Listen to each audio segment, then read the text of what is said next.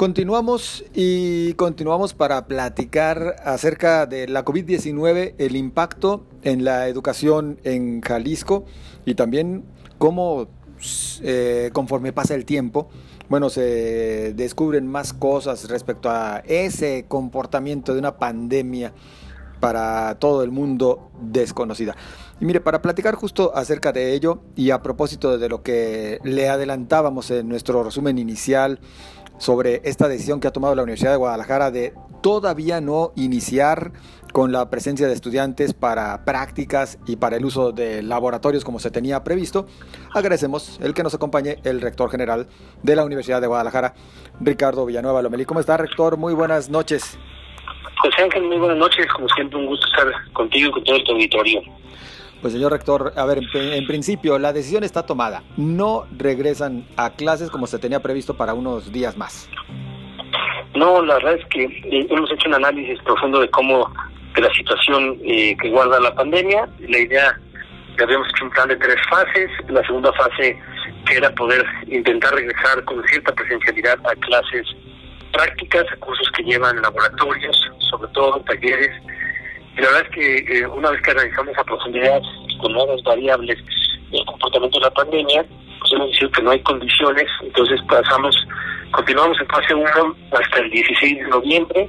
Eh, las clases teóricas vemos muy complicado que este año podamos regresar a la presencialidad y las clases prácticas de laboratorios, que son las que no se pueden virtualizar al 100% y que sí estamos teniendo un rezago académico en estas clases, pues intentaremos ver si el 16 de noviembre podemos tener condiciones de cierta presencialidad y si no, pues estaremos diseñando un curso de regularización para en cuanto la pandemia lo permita, poder poner al día a todos los estudiantes en sus clases prácticas. Señor rector, eh, de alguna manera, seguramente esta decisión al interior de la UDG pues sí impacta también al resto de la educación. Me refiero a la educación eh, media superior e inclusive pues de seguro también esto pesa para las decisiones que se puedan tomar en la educación básica. El consejo sería que también mejor se esperen.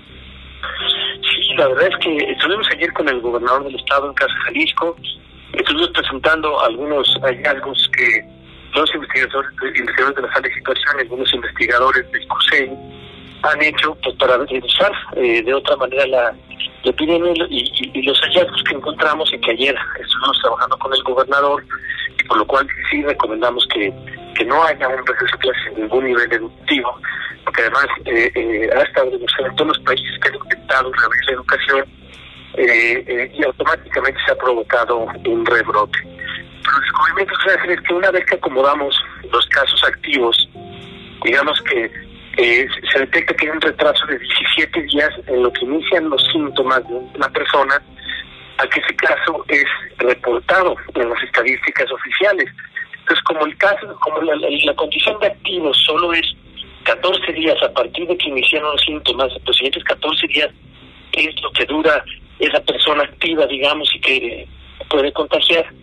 Si el retraso es de 17 días, hay muchísimos casos que cuando la estadística oficial ya detectó a este caso eh, como positivo, pues ya no es un caso activo, porque hace 17 días que él inició, entonces ya lleva 3 días que esa persona ya no es activa. Entonces se borra de las estadísticas y eso nos hace ver como un escenario de ficción.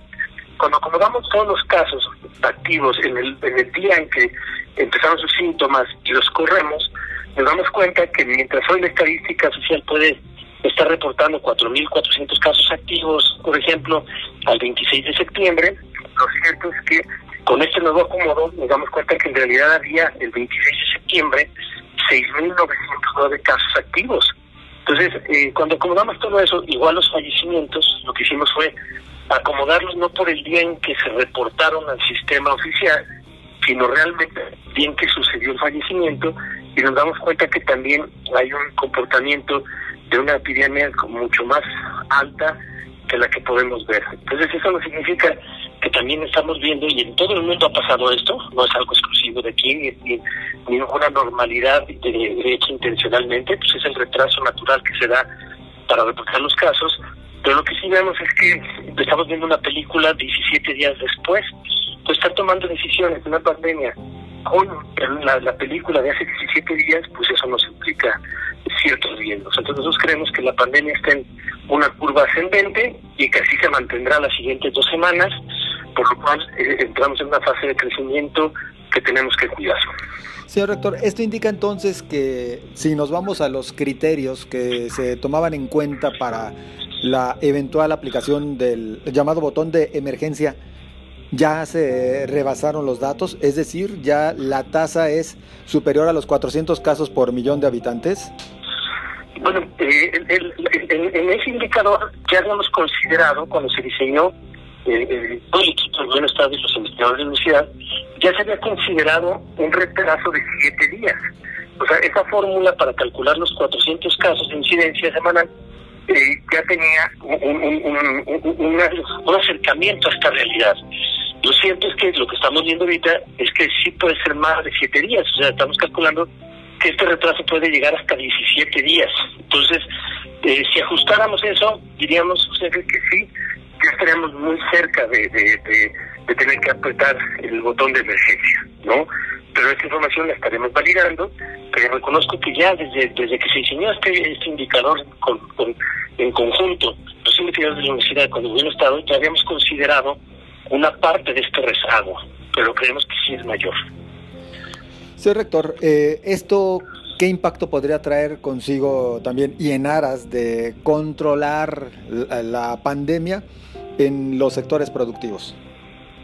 Bueno, esperemos que, que, como lo dijo el gobernador ayer, eh, que todos tomemos conciencia de esto, que, que, exageremos las medidas de protección los siguientes 15 días. En verdad, es muy importante que todos tomemos medidas las siguientes dos semanas para tratar de evitar algo que parece ya muy difícil, que es apretar el botón de emergencia. Estamos muy cerca y con altas posibilidades de que esto pueda suceder este domingo o el próximo, ¿no? Pero tendríamos que tomar medidas eh, muy fuertes. Otro análisis que presentamos hoy, José Ángel, es que el 84% de los casos está entre los 18 y los 60 años. Eso nos ha ayudado a que el sector más vulnerable de la, de la población que es el mayor de 60 años, solo el 13% de los contagios se han dado en la población de riesgo y eh, menor de 18 años solo es el 3% los que se han visto contagiados. Pero si desagregamos esos sectores de 18 a 60 años, nos damos cuenta que de 18 a 25 años solo ha sido el 12% de los contagios. El mayor, eh, el grupo con más contagio, y es donde está creciendo ahorita la pandemia, es de 25 a 40 años. Tiene el 39% de los casos están en el grupo de 25 a 40 años. Entonces, tener que en el 18 25 años, por ejemplo, que solo es el 12%, pues la contención de las clases, ahí es donde está el sector de los universitarios, de nuestros estudiantes, y se sigue manteniendo bajo. Quiere decir que el, no regreso a clases sí ha ayudado para tener ese sector, pero también hablan de que sí se están moviendo y que sí hay contagios en el sector. Pero si sumamos de 18 a 40 años es el 51% de los casos, o sea, y ahí es donde está creciendo. Por eso el fenómeno que estamos viendo de que no hay, no crecen las hospitalizaciones, pero sí está creciendo muchísimo los casos, porque los que se están infectando en estos momentos es ese sector de 18 a 40 años, que no son casos graves, que la mayoría son asintomáticos y que el riesgo con ellos no es, no es de hospitalización y hasta ahorita no hemos tenido un efecto de casos graves. Pero esto en 15 días puede cambiar, porque toda esa gente regresa a su casa y ahí es donde están los sectores vulnerables, que son los de mayores de 60 años, que es el 13%, que se han logrado controlar, que es evidente que se ha hecho una buena estrategia para proteger a los mayores de 60 años, pero si esos jóvenes que siguen saliendo, que ya empiezan a ir a los bares, que empiezan a ir a los cines, que empiezan a ir a los casinos, o que empiezan a tener actividad en el camión, en el transporte público, regresan a su casa, ahí va a haber contagios con el sector vulnerable y en cualquier momento, en una, dos, tres semanas, podemos empezar a ver un repunte de hospitalizaciones. Eso es lo grave, José. Exactamente, que tarde que temprano también lo vamos a ver reflejado en hospitalizaciones y, bueno, pues eventualmente inclusive en un incremento en cuanto a decesos, lo cual me parece nadie deseamos, señor rector. ¿Cuáles son las recomendaciones que se hacen entonces a partir de los datos que los investigadores universitarios han logrado recabar? Sí, bueno, eh, mantener el cubrebocas sigue siendo la, mejor medida posible. A todos los jóvenes que viven con alguien que tenga el sector, que sea en el sector vulnerable, hipertensión, diabetes o mayores de 60 años, pues si ellos están saliendo, tendrán que cuidarse con cubrebocas también dentro de su casa. O sea, tendrán que tomar las mismas medidas al regresar a casa. Esa sería la única manera en que podemos controlar un poquito la pandemia. Y bueno, pues seguir controlando la, aglomeración de personas. otro dato que presentamos hoy, José Ángel, es que en el caso de Guadalajara, eh, en donde se reúnen 50 personas, hay un 7.9% de posibilidades de que haya un contagiado.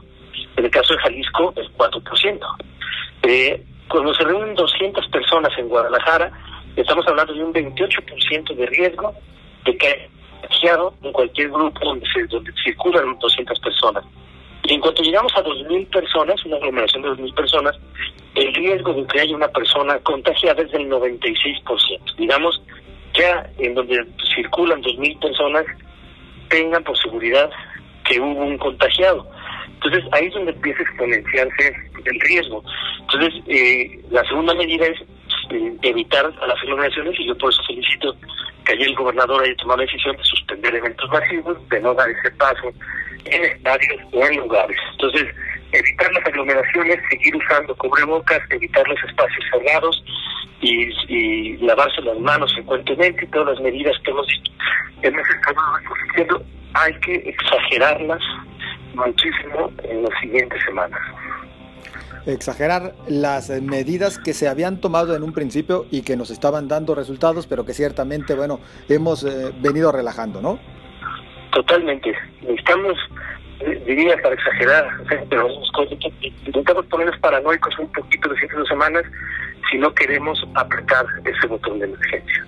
Señor rector, tendríamos que decir que de cualquier manera, eh, la situación de mayor riesgo se encuentra en la zona metropolitana de Guadalajara. ¿Estaríamos en lo correcto o en ciudades pues de medias a, grandes, vaya? Sí, totalmente. La zona metropolitana sigue siendo problema. Ahorita Ciudad Guzmán es un que, que, tenemos que estar analizando. Puerto Vallarta sigue siendo una, una, ciudad de, de alto riesgo. Entonces, y bueno, un caso que estamos viendo que lleva en ascenso continuo es Encarnación de Díaz, por ejemplo, ¿no? Este, pero ahorita efectivamente, zona metropolitana, junto con Tonalá y Juanacatlán, en Ocotlán eh, hay que tener cuidado, Encarnación de Díaz y Zapotlán del Grande y Puerto Vallarta. Digamos que son ahorita los municipios que, que tenemos que seguir teniendo mucha atención. El caso que más llama la atención, digo, me parece que es Encarnación de Díaz, ¿no? Pareciera que ahí no se no existe una explicación lógica.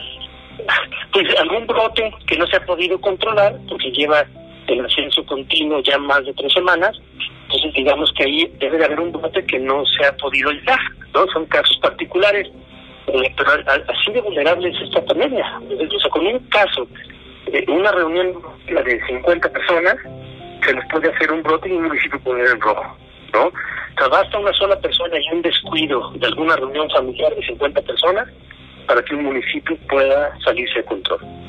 Y es donde más bajamos la guardia, con la familia.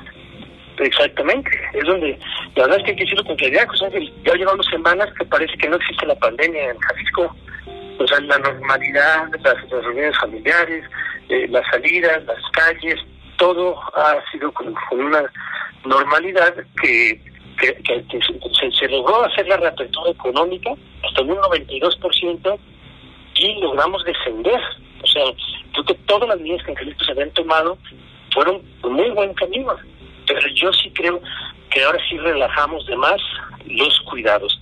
Y si esas salidas, no, eh, los cuidados no se reflejan al entrar a la casa, ahí sí me preocupa que pongamos en riesgo a los, a los, sectores que sí eh, son sectores de riesgo que pueden agravarse los casos de elogiarse, rector, la decisión que se tomó eh, para suspender la Feria Internacional del Libro, un evento, bueno, de tal magnitud y de tal relevancia que inclusive tenía alternativas, pero mejor optaron por dejarla completamente de manera virtual. Sí, bueno, la verdad es que es a lo mejor la decisión más dolorosa que, que, me ha tocado eh, enfrentar en, en administración eh, hacer la feria del libro virtual es una decisión pues sumamente dolorosa, pero también es lo, lo, más prudente, es lo más sensato. Tenemos que mostrar un gran acto de congruencia, así como la universidad hemos estado pidiendo la iniciativa privada al sector económico, a la sociedad, el sacrificio del aislamiento. Pues yo creo que la universidad también tenía que, que, mostrar esa estatura en, en, esta decisión y justo con estos datos que he estado platicando el día de hoy, o sea, cuando vemos que al reunir más de 2.000 personas ya estamos hablando de un 96% de riesgo de contagio, pues la Feria del Libro en cualquier formato que intentamos explorar, tener dos sedes, bajar al máximo su capacidad, un evento al que en nueve días visitan más de 800 mil personas, por más que lo redujéramos, evitar aglomeraciones de, de, de, dos mil personas no iba a ser posible. O sea, íbamos a tener por arriba de dos mil personas en, en, los recintos, aunque nos dividíamos en dos, y eso es exponenciar el, el contagio, eh, sin duda íbamos a, a, generar contagios en la Feria del Libro, y bueno, pues una decisión dolorosa, pero yo creo que aún así de manera virtual eh, esperamos contar con todos los filósofos que, siempre nos acompañan y que sea una gran feria del libro, que siga siendo la feria del libro más importante en el mundo de habla hispana y, y, bueno, pues de manera virtual, pero, pero con mucha responsabilidad. Señor rector, solamente para cerrar esta charla, volvería a preguntar, el botón de emergencia es inminente y tenemos que aplicarnos. Tenemos que aplicarnos, estamos muy cerca y con altas probabilidades. Yo ahora sí lo diría con mucha claridad.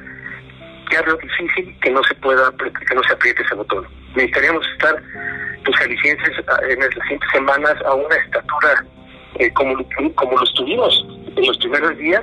Ojalá estemos a ese nivel, que exageremos las medidas, porque eh, no quiero ser pesimista, pero estamos a una o dos semanas de que se tenga que apretar.